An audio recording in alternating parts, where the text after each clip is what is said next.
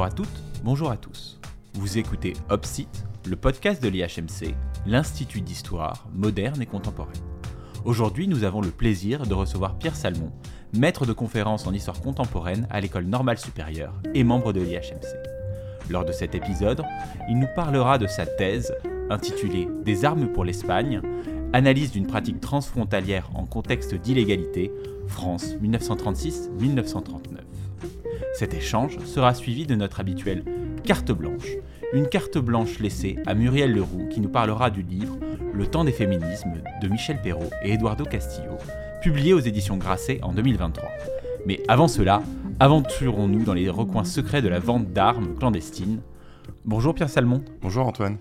Pourriez-vous, pour nos éditeurs et auditrices, recontextualiser un petit peu la guerre d'Espagne? Alors la guerre d'Espagne, elle, euh, explose les 17 et 18 juillet 1936 à la suite euh, d'un coup d'État euh, militaire qui n'a pas fonctionné dans la plupart du pays et notamment dans les grandes villes. Donc ce sont des militaires et ceux qu'on va ensuite appeler franquistes, surtout à partir du mois d'octobre-novembre 1936, qui sont globalement, pour le dire très rapidement, un groupe conservateur, réactionnaire, catholique, certains d'inspiration fasciste euh, aussi. Et ils sont soutenus, c'est important, par l'Allemagne nazie et l'Italie fasciste. De l'autre côté, ils font un coup d'État contre la République espagnole, qui est un jeune régime qui est, euh, au moment de ce soulèvement, dirigé par un front populaire ce Front populaire euh, qui réunit différentes forces de gauche, euh, différentes forces de gauche, socialistes, euh, républicaines notamment.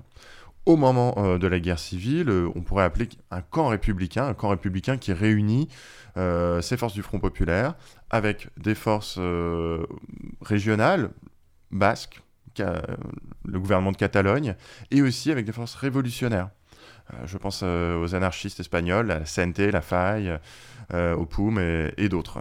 Et euh, moi, j'ai plutôt travaillé sur ces derniers, sur ce camp républicain, euh, appellation assez générique. Votre travail s'intéresse donc au trafic d'armes vers l'Espagne depuis la France. Quel était l'intérêt de se tourner vers un tel sujet?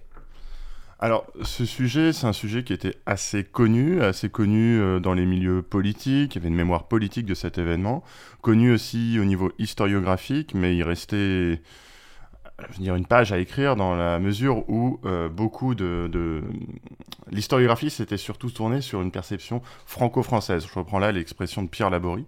Euh, c'est-à-dire que cet événement, il avait été perçu comme un événement français, un événement écrit par des Français, pour des Français. Et on avait oublié dans cette histoire les républicains espagnols, les anarchistes espagnols. Donc, dans une certaine mesure, euh, j'avais envie de réécrire cette histoire dans sa focale transnationale en remettant au centre du jeu tous les acteurs qui étaient impliqués, des acteurs politiques, mais également des acteurs économiques, des acteurs criminels, qui avaient été un petit peu oubliés, sinon beaucoup, par l'historiographie et par les mémoires euh, des événements.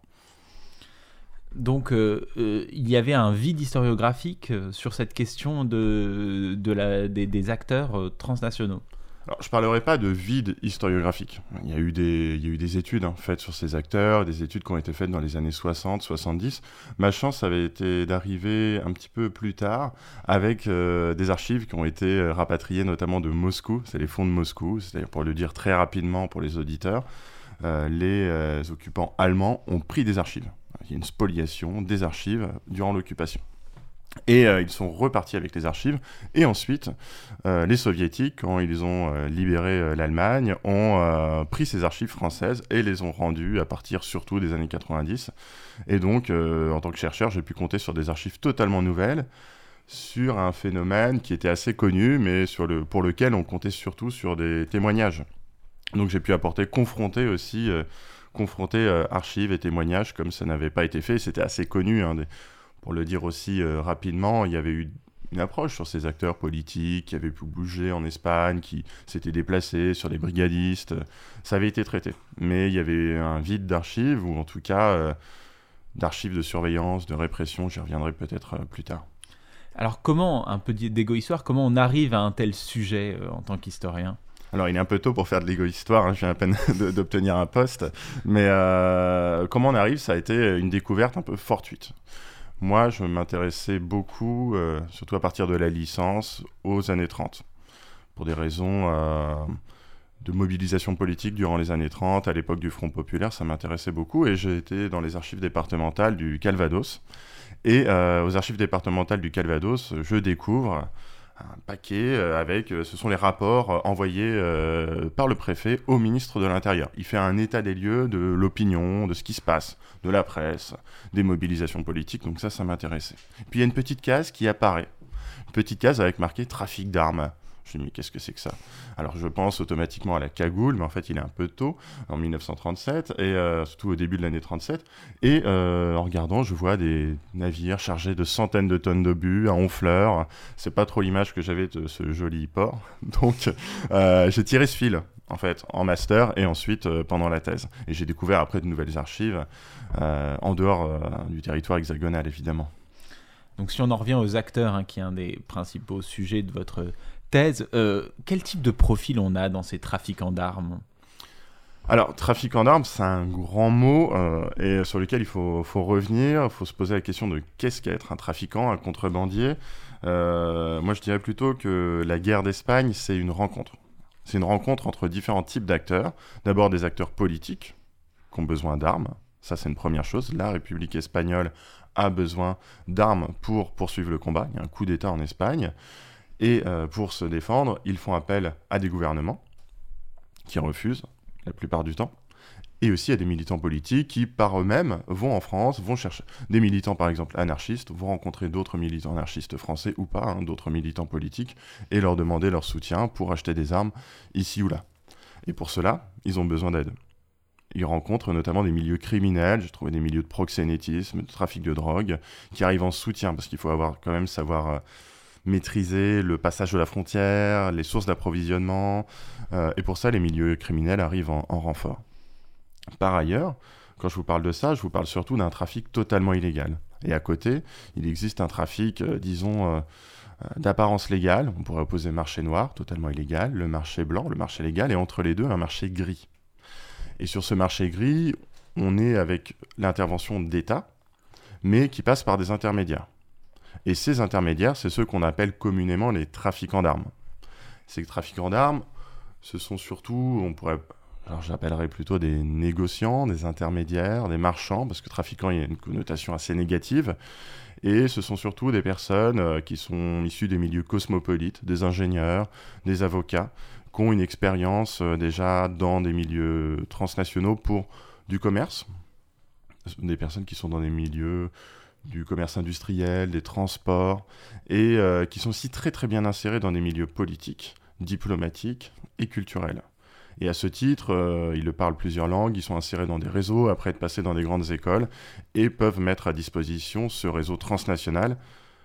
Euh, ils le mettent à disposition des républicains espagnols pour acheter des armes dans différents pays, Pologne, la Grèce, et j'en passe. Et alors, euh, c'est quel type de population en termes de nationalité? Est-ce qu'on est essentiellement sur des Français? Est-ce qu'on est sur des populations euh, euh, un, peu, un peu différentes comme acteurs? Alors, je vous le disais en introduction, le problème, c'est que l'histoire avait été très franco-française. on parle même de récupération ombilicale avec Pierre Laborie. Et effectivement, il y a des militants politiques qui ont un rôle fondamental. Le territoire français, c'est un espace de passage obligé le territoire de français, c'est aussi un espace où il y a des relations anciennes au niveau politique. Je pense aux communistes, aux anarchistes, aux socialistes, qui même avant la guerre civile entretenaient des échanges avec les milieux politiques espagnols. Donc à ce titre, les républicains espagnols se tournent naturellement vers eux. Mais il y a aussi d'autres acteurs, des acteurs qui sont insérés par exemple dans les internationales politiques. Et euh, dans une certaine mesure, je ne pense pas forcément que le prisme français soit toujours explicatif parce que ce sont des intermédiaires dans une chaîne, dans une chaîne d'acteurs.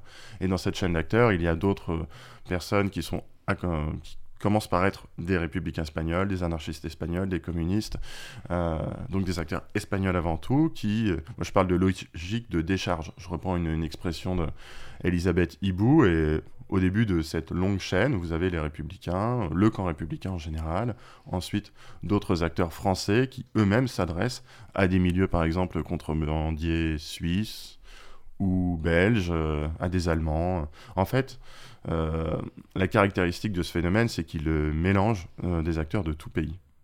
C'est surtout ça. et après, il faut se demander pourquoi ils se rassemblent, comment, est-ce que c'est par affinité politique, parce qu'ils ont déjà traité des affaires ensemble. bon. Et on parle de quel type d'armes essentiellement? Alors, les types d'armes, ce sont en général des armes plutôt de mauvaise qualité. Euh, c'est-à-dire, et on a pu l'observer pour le cas ukrainien récemment, des pays où des acteurs vont revendre des arsenaux plutôt obsolètes, ou qui vont l'être, à d'autres acteurs qui en ont besoin, mais qui vont quand même en profiter parce que c'est mieux que rien. Euh, donc en général, des armes de mauvaise qualité. Après, il faut encore faire la différence, je pense, entre euh, d'un côté le marché noir et le marché gris. Le marché noir, il ne permet pas d'obtenir beaucoup d'armes. Ce sont des fois des armes un peu plus modernes, mais euh, ce c'est pas toujours le cas. Vous c'est surtout acheté sur des arsenaux, dans des armureries qui vont, qui vont vendre au prix fort. Et d'un autre côté, vous avez le marché gris qui, lui, euh, concerne des quantités beaucoup plus importantes. Hein, on parle de, de, cargaisons avec des millions de, cartouches, des centaines de tonnes d'obus, je vous le disais, Hein, des fois des navires qui arrivent avec euh, plusieurs dizaines de canons. Donc euh, beaucoup plus en quantité, mais là encore, la qualité n'est pas toujours au rendez-vous. même si quelques armes très modernes sont livrées, d'une manière générale, le camp républicain ne reçoit pas de l'armement moderne. Et en plus, cet armement est payé en dessus des prix du marché. Les spécialistes évaluent le plus souvent à une inflation qui va entre 20 et 30% des prix habituels. Et alors, la question se pose bien évidemment du type de source sur lesquelles vous avez travaillé quelle trace laisse cette illégalité finalement? Alors là, il y a aussi eu un problème et ça explique la manière dont on a écrit l'histoire de la guerre civile espagnole, c'est qu'on a longtemps considéré qu'il n'y avait pas de source. Euh, et pour cette raison, là je m'en remets à Olivier Vievorka qui l'avait dit pour la Seconde Guerre mondiale, il y a une parole d'or du témoin. Le témoin a toujours raison. C'est un témoin qui s'est engagé pour des raisons politiques, qu'on considère évidemment comme noble, antifasciste.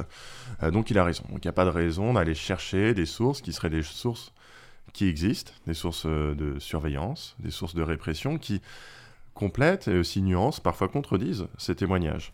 Donc c'est une première chose, il y a beaucoup d'archives de policières, militaires. Euh, la surveillance, elle existe. Je pourrais dire qu'elle est plurielle. Parce qu'en France, vous avez plusieurs services entre la préfecture de police, le deuxième bureau de l'état-major, la Sûreté nationale. Chacun euh, surveille, échange euh, à propos de ces trafiquants d'armes. Eux-mêmes échangent avec d'autres services. Euh, je pense au MI5, au MI6 en Angleterre. Ils échangent aussi avec les franquistes, avec les, les, services républicains, et j'en passe. Par ailleurs, en plus de ces archives de surveillance et parfois de répression judiciaire, vous pouvez trouver des archives administratives, ça c'est surtout le cas du trafic d'apparence légale, du marché gris, qui laisse des traces. Euh, pour vous donner quelques chiffres, la République espagnole, avant le début du conflit, c'est la cinquième réserve d'or mondiale. Tout est dépensé durant la guerre civile espagnole et une grande partie, à peu près la moitié, est dépensée dans des achats d'armes. Donc à partir de ce moment, il faut avoir des opérations à peu près sécurisées. Vous passez par des banques, avec des intermédiaires, vous faites des fausses licences d'exportation, et tout ça, vous arrivez à retrouver des traces. Et avec ces traces, qui sont conservées euh, dans des archives républicaines, euh, les républicains sont partis après en exil avec, euh, ces archives, ou qui ont été saisies par les franquistes, ces traces, elles vous permettent ensuite d'écrire l'histoire de ce trafic d'armes. Il y a aussi d'autres archives. Hein. Je pourrais parler de mes collègues qui ont travaillé évidemment sur l'URSS, sur la Pologne. je, me suis appuyé sur leurs travaux également. Euh, pour faire cette histoire. Et pour le cas polonais, j'avais pu trouver un autre exemple. Euh, des archives étatiques, c'est-à-dire que toutes les ventes d'armes de la Pologne à la République espagnole laissent des traces parce que ça passe par un syndicat d'exportation. Et dans ces traces, vous avez la date du contrat, le montant, le pays auquel on envoie officiellement les armes, la couverture légale, si vous voulez, des opérations, la nomenclature des armes, le nom du négociant. Euh, vous avez des informations des fois très très précises, jusqu'à même euh, les, euh, le nom des diplomates qui ont été corrompus pour, euh, pour donner une licence d'exportation frauduleuse pour l'exportation. Et vous avez pu trouver des archives personnelles de ces, de ces acteurs de, de l'illégalité transnationale? Alors, c'est la partie la plus compliquée sur laquelle je travaille en partie maintenant. il y a peu de traces il y en a. Euh, j'espère, je lance un appel. S'il y avait des, descendants de, négociants d'armes, euh, je suis prêt à, écrire l'histoire de, vos grands-parents. Euh, plus sérieusement, la source sur laquelle on, peut compter le plus souvent, il y a quelques témoignages parce que ces personnes ont envie d'écrire leur histoire. Hein, ils ont envie de s'approprier leur histoire. C'est un phénomène ancien que ce qu'on appelle les bandits, les marginaux, veuillent écrire leur histoire. Ils ont écrit quelques livres sur des, chez des petits éditeurs qui sont difficiles à trouver mais qui existent. D'autre part, euh, vous avez des archives, encore une fois, de surveillance et de répression. Il arrive que ben, des personnes soient arrêtées et à ce moment-là, on saisisse toute la documentation qu'ils ont chez eux. Et là, vous pouvez retracer, c'est des cas assez exceptionnels, le carnet, vous pouvez retrouver le carnet d'adresse, retracer aussi euh, tout un parcours, les lettres qui ont été envoyées, confronter aussi la documentation euh, de ces mêmes trafiquants entre les différentes personnes qu'ils ont contactées, euh, ce qu'ils disent, euh, les lettres qu'ils ont envoyées, qu'ils ont gardées. Ça reste là aussi parcellaire, mais c'est très intéressant parce que ça nous offre des informations très très très très précises et assez rares euh, sur ce phénomène. Vous parlez de s'approprier son histoire. On va un peu décaler le sujet, de s'approprier son histoire à écrire et réécrire l'histoire de cette guerre d'Espagne, notamment à partir de la source que vous nous avez proposée. Le Figaro, lundi 3 mai 1937. Une enquête à Guernica, des journalistes étrangers révèlent que la ville n'a pas été bombardée. Les maisons avaient été arrosées d'essence et incendiées par les gouvernementaux. Vitoria, 2 mai. Les officiers de l'état-major du général Mola ont conduit hier les journalistes étrangers à Guernica pour leur faire visiter en détail les décombres de la ville et pour leur faire constater de visu que, Contrairement aux nouvelles diffusées de sources gouvernementales, la destruction de la ville n'était pas l'œuvre des nationalistes. Les journalistes étrangers ont parcouru la ville en tous sens, et ils ont pu se renseigner en toute liberté auprès des quelques civils qui ont attendu l'arrivée des troupes du général Franco. Ils ont pu constater que tous les pans de murs restés debout ne portent aucune trace d'éclat de bombe, et que, par contre, toutes les fenêtres sont ceinturées de traces de flammes. Les poutres des maisons achèvent de se consumer trois jours après l'occupation. Les officiers nationalistes ont attiré l'attention des journalistes sur le fait que nulle part on ne trouve d'éclats de bombes et que l'absence de traces de projectiles, ainsi que les constatations faites d'autre part, démontrent que l'incendie volontaire de la ville était évident. Hier encore, on pouvait suivre les ravages causés par le feu qui a dû prendre naissance dans le sud de la ville et qui, poussé par la brise, s'est propagé vers le nord.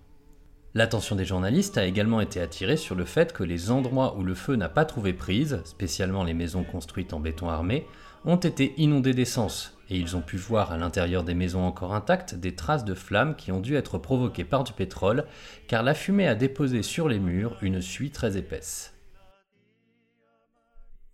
cet article du Figaro, il nous interroge bien évidemment dans, le contexte actuel de conflit européen. Euh, quels sont les mécanismes à l'œuvre dans cette négation d'un crime franquiste? Alors, euh, merci pour la lecture de cette source parce qu'elle est très très intéressante. Elle montre déjà plusieurs mécanismes à l'œuvre et on peut y revenir. Alors d'abord, la négation euh, d'un fait évident, démontré, documenté à l'époque. Et pour cela, on passe par certains mécanismes qui sont notamment la l'accueil de journalistes. C'est très important à l'époque. On accueille des journalistes. Il y a des voyages fréquents. Il y a eu des travaux sur le, voyage des journalistes euh, en dictature et en état totalitaire. Et on leur montre la preuve. L'administration de la preuve se fait par euh, les bourreaux. Hein. Donc ils montrent, euh, regardez ici, c'est expliqué dans le document, nous avons notre version à vous montrer, que ensuite vous allez pouvoir répandre ici ou là, en France et ailleurs. C'est un point très important parce qu'il explique un mécanisme qui est, à l'œuvre depuis longtemps euh, avec la guerre civile et même avant et après. C'est-à-dire que euh, vous vous appuyez sur des réseaux d'acteurs très insérés, notamment euh, l'entente internationale anticommuniste qui a été étudiée par Michel Kaya, c'est-à-dire que plusieurs personnes dans tous les pays, c'est un vrai mouvement transnational, euh, s'entendre, il y a des bulletins euh, et euh, diffusent des informations entre eux. On se traduit également. je pense à Loveday, qui est un conspirationniste anglais, qui parle justement d'un complot rouge. Ça fait longtemps qu'on parle de ce complot rouge. En France, complot judéo-maçonnique, comme on veut, maçon, etc. Il y a des petites nuances selon les époques et les acteurs. Euh, et on a la même chose en France. On retrouve à l'époque de la guerre civile espagnole des pamphlets qui sont traduits d'un pays à l'autre. Et pour ça, il faut de l'argent, il faut des journalistes prêts à les traduire. Et je pense à ces exemples de journalistes. Il y a Pierre Héricourt, par exemple, qui est un journaliste de l'Action française et qui voyage en Espagne.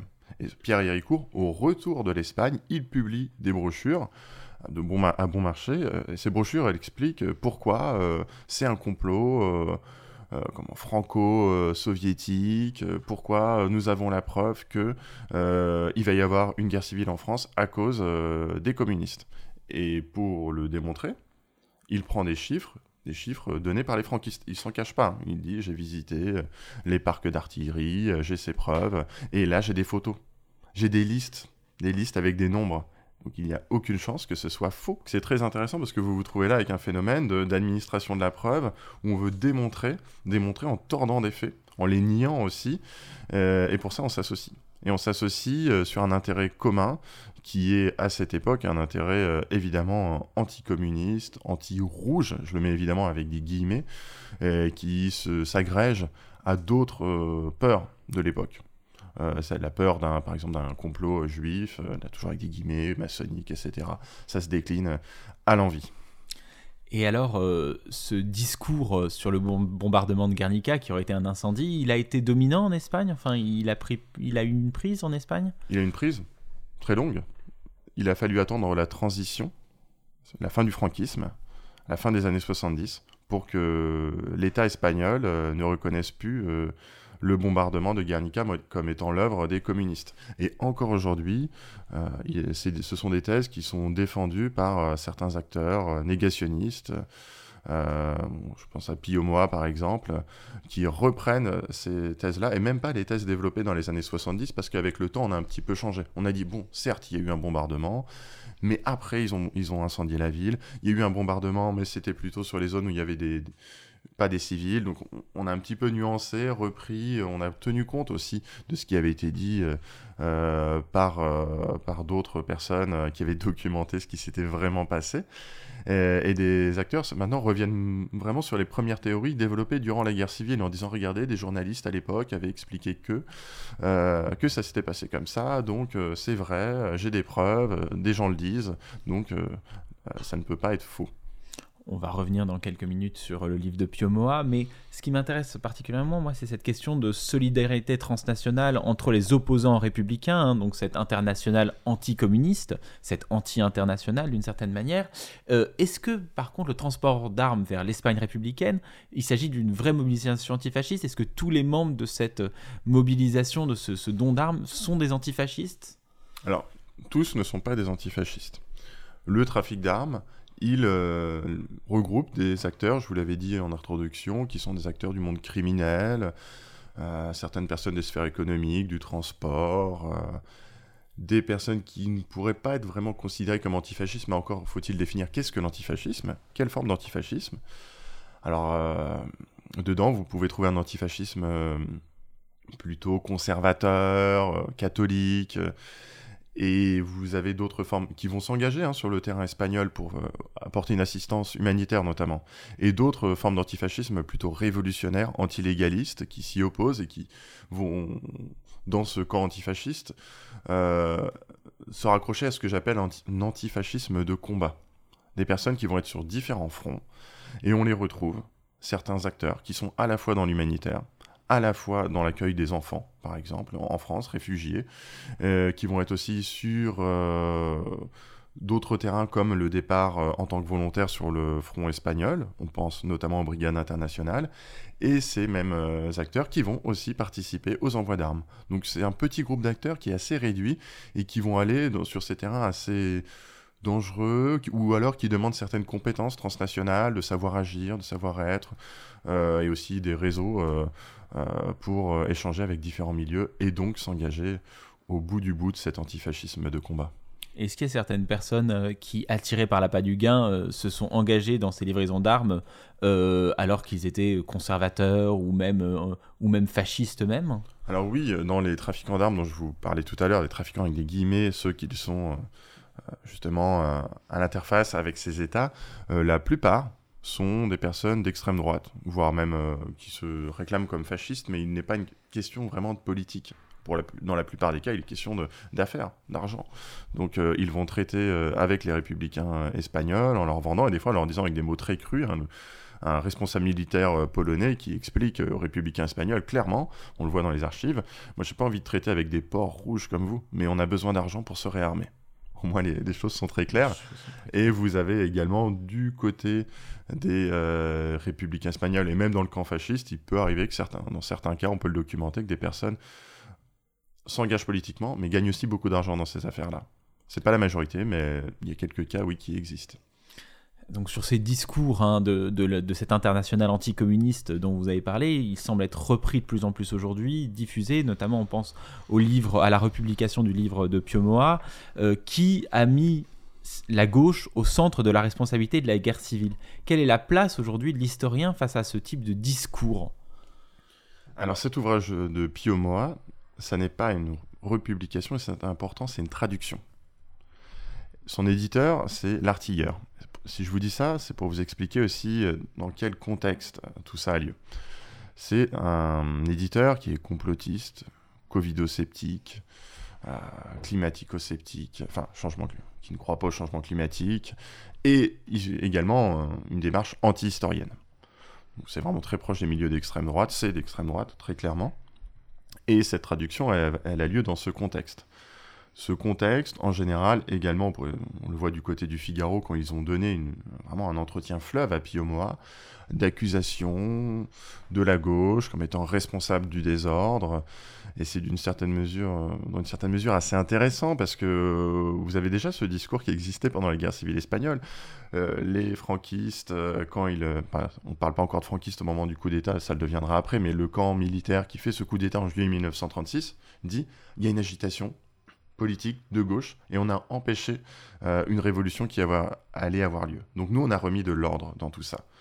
Et euh, ces discours de, reprendre justement cette gauche comme étant responsable du désordre, c'est oublier certaines responsabilités. Qui a fait un coup d'État en Espagne? Les militaires. Hein. c'est le coup d'État, le désordre légal, il commence ici. Après, les questions de notre place. Est-ce qu'il faut toujours réagir? Pas réagir sur ce cas-là très précis, on était en pleine vacances, c'est important de le souligner parce qu'on n'a pas beaucoup de temps libre. Euh, euh, dans la recherche. Et donc on s'est envoyé des, messages, on dit est-ce que vous êtes disponible? Vous avez vu ce qui s'est passé, c'est très grave. On a dit bon, bah, il faut qu'on réagisse très rapidement parce qu'on s'était dit que si on laissait de la place à Pio Moa, il pouvait s'installer. Et c'est ce qui s'était passé en Espagne, en fait. Hein. Beaucoup de collègues espagnols avaient regretté, certains ont réagi hein, très rapidement, mais d'autres n'ont pas voulu réagir, et après ont regretté d'avoir laissé un petit peu de terrain. Il a pu s'installer dans l'espace médiatique. Donc on a voulu couper court. Euh, et en démontant, en faisant du fact-checking dans certaines mesures, et surtout, là je rejoins un autre objectif, c'est de se poser des questions sur, et là c'est un objectif plus général, de la place de l'histoire et de la démonstration. Parce qu'il y a un souci qui est ici, qui est commun, en fait, à tous ces discours anti-scientifiques, qu'il s'agisse du climat, qu'il s'agisse du Covid ou d'autres choses. Et comment on démontre, comment on recherche que ces choses-là ont besoin de nuances, de temps aussi. Donc il y a aussi de réussir à remettre la place de, de, cette démarche méthodologique. Certains le font très très bien. On pourrait aussi, moi je pense à à quelque chose qui avait très bien marché. Euh, c'est pour souligner aussi le travail, nous on n'est pas les premiers évidemment à le faire, et le travail qui est entrepris depuis, depuis des années par des collègues. Euh, et je pense à l'ouvrage sur Zemmour contre l'histoire, et qui a très très bien marché, qui était court, euh, qui était un ouvrage collectif, c'est important là aussi, et qui a très bien marché parce qu'il y avait plusieurs voix opposées, plusieurs travaux, et qui apportaient ses nuances, ses faits, face à quelqu'un qui récupérait l'histoire sans en faire, scientifiquement parlant, à des fins tout à fait idéologiques. Donc voilà ce qu'on peut faire. Après, moi, il y a une autre question que je me pose. Parce que on pose souvent, souvent euh, qu'est-ce que vous voulez faire en tant qu'historienne, historien dans l'espace public? Et moi, c'est très bien. Euh, comme d'autres, euh, j'ai beaucoup envie de m'y investir. Mais je me pose la question, quelle est la place qu'on nous accorde dans l'espace public? Parce que à cette occasion, nous, on a contacté aussi des journaux, beaucoup de journaux qui ont fait des enquêtes très très bien, il y a Libération, euh, Mediapart et d'autres. Et on a contacté des journaux, et il y a des journaux qui nous ont dit, écoutez, ce que Figaro a fait, c'est-à-dire, moi je vous le dis, c'est publier un négationniste, hein, donner un entretien libre cours à des théories négationnistes ou qui s'assimilent, qui sont proches du négationnisme dans son journal, dans le Figaro Magazine. Euh, ça s'assimile à du négationnisme. Donc, et donc, des collègues, euh, enfin, pas des collègues qui travaillent euh, dans le journalisme, ont dit dans des grands médias on ne va pas faire de leçons de journalisme à nos collègues. Donc, on a trouvé ça assez problématique. Euh, donc on se pose aussi des questions sur la place de l'histoire. Bon, après nous on y travaille sur différents formats sur la guerre civile espagnole. Je vous fais un petit peu de teasing, mais je sais qu'à Toulouse, euh, des collègues travaillent sur une grosse exposition sur le franquisme qui aura lieu euh, très bientôt. on travaille aussi sur des formats de podcast ou encore vidéo qui sont, qui sont à l'œuvre et évidemment papier pour pour occuper le terrain, évidemment, parce qu'il y a des gens qui se posent des questions. Et, euh, je suis d'un naturel optimiste. Et euh, ce que j'ai vu, euh, moi j'avais réagi en premier lieu sur Twitter, et ce que j'avais vu, c'est des personnes qui, disaient Ah, je voyais bien que quelque chose n'allait pas, mais je ne savais pas exactement quoi et dans quelle mesure. Ils attendaient en fait cette parole de personnes qui travaillent sur ce sujet, qu'on expertise. Et donc, c'est plutôt encourageant, je trouve. Eh ben, c'est un mot de fin très encourageant. Et oui, on va continuer du coup à, essayer de diffuser le plus possible l'histoire. Et donc bah, merci beaucoup Pierre Salmon pour cette interview. Merci à vous. Et maintenant nous laissons l'antenne à Muriel Leroux pour nous parler du temps des féminismes de Michel Perrault et Eduardo Castillo. Le livre présenté aujourd'hui est un essai co-signé par une grande dame de l'histoire et par l'un de ses anciens étudiants. Il s'agit de l'essai publié chez Grasset au début de cette année 2023. Il s'intitule Le temps des féministes. Son autrice, la grande historienne Michel Perrault, accompagnée d'Eduardo Castillo, journaliste aujourd'hui. Les questions que soulèvent des féminismes, le pluriel est important, celles de la place des femmes dans des sociétés qui restent essentiellement patriarcales, sont malheureusement pour nous d'une très grande actualité, au moment où, sur tous les continents, nombre de femmes luttent encore et toujours pour avoir la liberté de se vêtir, de disposer de leur corps, de choisir avec qui elles ont envie de vivre et de partager leur vie, de choisir si elles veulent devenir mères ou pas, de travailler ou pas. J'ai choisi de vous parler de cet essai magistral et indispensable, car, comme historienne au CNRS à l'IHMC, j'en recommande à toutes et tous la lecture. C'est un essai qui deviendra à coup sûr un classique de l'enseignement de l'histoire, mais aussi parce que je suis, la mère d'une jeune femme de 26 ans, parce que je constate que mes jeunes collègues historiennes ont trop souvent des craintes quant à leur liberté et leur position dans la société qui est la nôtre, tant les acquis de nos mères et grands-mères restent fragiles et pourraient possiblement être remis en cause par une altérité par une altérité pardon, qui n'est pas encore naturelle. Rassurez-vous, cet essai est tout sauf dogmatique ou pontifiant. Il est d'une lecture facile, le style est clair, le cheminement rend évident l'évocation des faits. La démonstration limpide est celle des grands et grandes professeurs dont on se dit qu'on a eu de la chance de les écouter. Les questions d'Eduardo Castillo lors de ce long entretien ont disparu. Elles sont remplacées par des, des intertitres. La narration suit un chemin désormais classique en histoire où s'entremêlent une égo-histoire et une analyse critique qui nous raconte la vie, sa vie, la vie de Michel Perrault et de ses recherches. L'historienne, la femme, la mère, la citoyenne raconte l'émancipation des femmes, la jeunesse des différents féminismes à travers ses souvenirs personnels. Première universitaire à avoir enseigné l'histoire des femmes à l'université à partir de 1973, elle nous rappelle qu'on ne naît pas féministe, qu'on le devient. Et ce récit synthétique éclaire les grands moments de la lutte des femmes françaises, les influences venues d'outre-Atlantique, le dialogue avec les consoeurs, et l'on comprend simplement par ces choix qui ont été ceux de nos mères et de vos grands-mères qu'il convient de connaître et pour plonger, comme elle le fait sobrement, dans nos débats et mener nos combats. Comme il se doit, elle replace ses choix dans leur contexte et nous explique le pourquoi de ces choix. Elle revient sur l'émergence des revendications, les siennes, mais les nôtres. Elle évoque ensuite la jeunesse des grandes victoires contre le, patriarcat. On croise alors Gisèle Halimi, Simone, Simone Veil. Puis, Michel Perrault retrace les grands affrontements intellectuels du féminisme. Corps versus genre, universalité versus intersectionnalité. Elle n'oublie pas d'évoquer également les débats méthodologiques que les féministes et les féminismes ont imposés à la discipline histoire et qui ont touché tous les historiens, toutes les historiennes. Ainsi, elle pose la question simplement. Comment doit-on évoquer les femmes? Faut-il les étudier en les séparant de l'histoire des hommes ou pas? Faut-il étudier l'intime, parler de la chambre? Elle précise tout au long de ce récit ce que doit être la déontologie du métier, elle nous dit, et là je la cite, Je suis historienne et féministe. La nuance est importante. Je ne suis pas une historienne féministe. Je ne sers pas de cause, même si le féminisme a, joué un très grand rôle dans ma vie. En tant qu'historienne, je ne porte pas la parole. J'essaie de la faire entendre, de la révéler. Mais mon rôle s'arrête là. Tout le récit est conforme à cette distinction entre le métier et le militantisme. C'est pourquoi elle est libre d'exprimer ses désaccords avec certains aspects des féminismes qu'elle évoque. Et elle dit simplement à propos du wokisme Je ne suis pas totalement à l'aise avec ce vocabulaire qui n'est pas celui de ma génération. Mais j'ai envie d'en savoir plus sur ces concepts. Ces travaux ont toujours placé au cœur des réflexions l'humain, conformément à l'ogre de la légende cité par Marc Bloch. Mais très vite, après les ouvriers et les grèves en 1966, les femmes sont devenues l'objet de sa principale quête expliquer pourquoi, grâce aux autres disciplines des sciences humaines et sociales, les femmes ont été si longtemps absentes des différentes arènes politiques, économiques, sociales et même culturelles, et comment une forme d'écriture de l'histoire les a si longtemps invisibilisées? On croise ainsi ses compagnes de travail, Fabienne Bock, Yvonne Nibiller, Nicole Pellegrin, Simone de Beauvoir, Françoise Héritier, Françoise Thébault, fondatrice de la revue Clio avec Michel Zancarini-Fournel, Arlette Farge, et celle qui continue aujourd'hui, Geneviève Fraisse, Eliane Viennot, Florence Rochefort, Camille Froidevaux-Métairie, Christine Barr et bien d'autres.